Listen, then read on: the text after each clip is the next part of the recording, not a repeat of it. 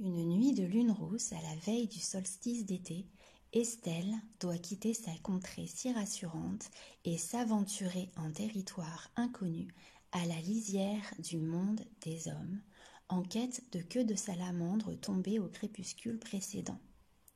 Elle tremble, sursaute à chaque frémissement du vent dans les branches ou à chaque craquement de brindilles sous ses pas mal assurés. Merlin avait insisté sur l'heure de la récolte qui devait être effectuée à minuit précise, car de ceci dépend la fraîcheur de la poudre extraite et par conséquent la fiabilité de la potion qu'il était en train de préparer pour guérir un saule pleureur malade. La poussière de queue de salamandre imprégnée de magie lunaire est l'ultime ingrédient manquant.